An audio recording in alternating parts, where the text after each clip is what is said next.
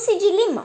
Ingredientes: uma lata de leite condensado, 400 gramas de creme de leite, meia xícara de suco de limão, raspas de limão. Modo de preparo: em um liquidificador, coloque o leite condensado, o creme de leite e o suco de limão. Bata em velocidade alta por cerca de 5 minutos ou até que, ou até que o creme ganhe consistência. Transfira para um recipiente e acrescente as raspas de limão para decorar.